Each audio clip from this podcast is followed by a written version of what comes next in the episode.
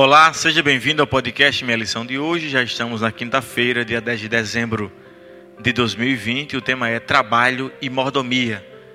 Peço ao Jabson Macena que faça então a oração inicial. Oremos.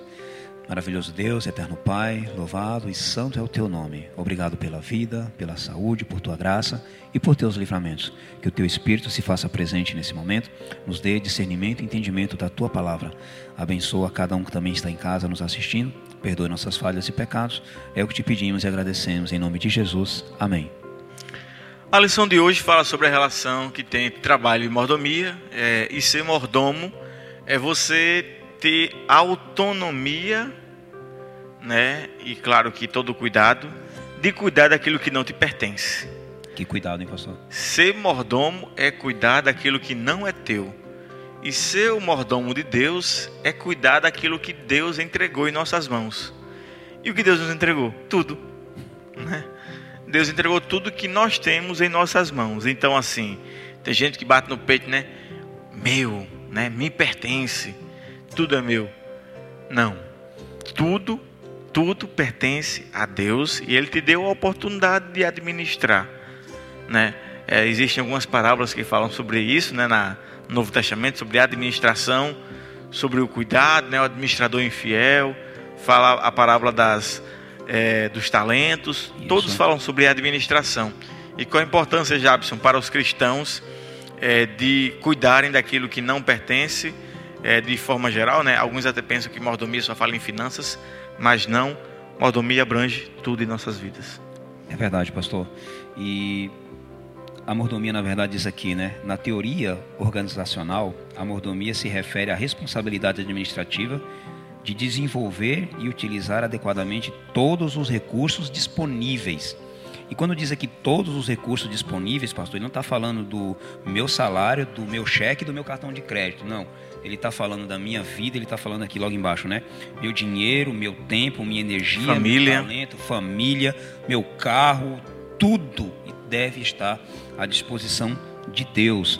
E na parábola dos talentos, como o senhor aí mostrou bem, mostrando como Deus quer que administremos, ele diz que um deu cinco, outro ele deu dois e outro deu um. Você percebe, pastor, que na parábola não tem assim, e a outra não deu nenhum porque não tinha capacidade? Todos tinham alguma então, coisa. Todos, pastor, um dia vão ter que prestar conta diante de Deus, porque Deus deu talento a todos, seja mais ou seja menos, mas todos comparecerão diante dele para lhe prestar conta. E isso é, inclui é, mostrar a Deus em nossas obras né, o texto de, da primeira carta de Paulo aos Coríntios, capítulo 10, versículo 31, diz: Portanto, quer comais, quer bebais, façam tudo para a glória de Deus. Amém. E aquele povo parecia, né, parecia não, era de fato um povo problemático, o povo de Corinto, né, era um povo que estava sempre buscando a idolatria. Eu posso dizer, Jabson, que a idolatria é o contrário da mordomia. Você ser idólatra é ser o contrário do que você de ser um mordomo? Sim, pastor. Podemos porque muitas vezes erramos em pensar que a idolatria está relacionada apenas à imagem, né, pastor? A deuses, e não é verdade. A idolatria também está relacionada ao egoísmo, está relacionada à avareza, pastor, a tudo isso, né? Ou a lição, como ela diz aqui para nós aqui, né? Alguns comentários, ao nosso egocentrismo, é, ao nosso, a nossa falta de amor, né, para com os necessitados. Então, assim, existem muitas coisas que são contrários e que sim, pastor, se enquadra ao contrário do que o senhor falou aqui de mordomia. É, a avareza, avareza, o que é avareza? Eu estava uma vez lendo e o autor dizia que a avareza é quando o dinheiro passa a ser o seu dono e você e não o contrário, você ser dono do seu dinheiro. O dinheiro passa a conduzir sua vida, suas decisões. Amor às comodidades. A, né, amor às comodidades. Exato. Colocar é, o dinheiro acima é, a, a, das relações familiares, né? Nós vemos vários exemplos de famílias que se destroem por causa disso, de avareza, Exato. de dinheiro, de, de coisas pequenas, né? O camarada morre no outro dia, tá aquela confusão pela herança do, do, do falecido, pessoas, as pessoas brigando, perderam a noção é, do que é santidade e do que é ser mordomo de Deus, de fazer a vontade de Deus, de cuidar do que Deus nos deu, né? É, e é interessante que, olha, é, essa lição ela faz uma ligação com os primeiros dias dessa semana, que falava sobre Deus dando o jardim para Adão e Eva cuidarem. aquilo era mordomia. Deus deu o que era dele para que o primeiro casal cuidasse, né? E assim também ele faz conosco. Devemos sempre pensar que ser mordomos, sermos mordomos de Deus, é fazermos tudo para a glória dele, né? Não para o nosso bem ou para o nosso ego. A igreja, ela distribui alimento, não é para a glória de quem está dirigindo o departamento, mas para a glória do próprio Deus.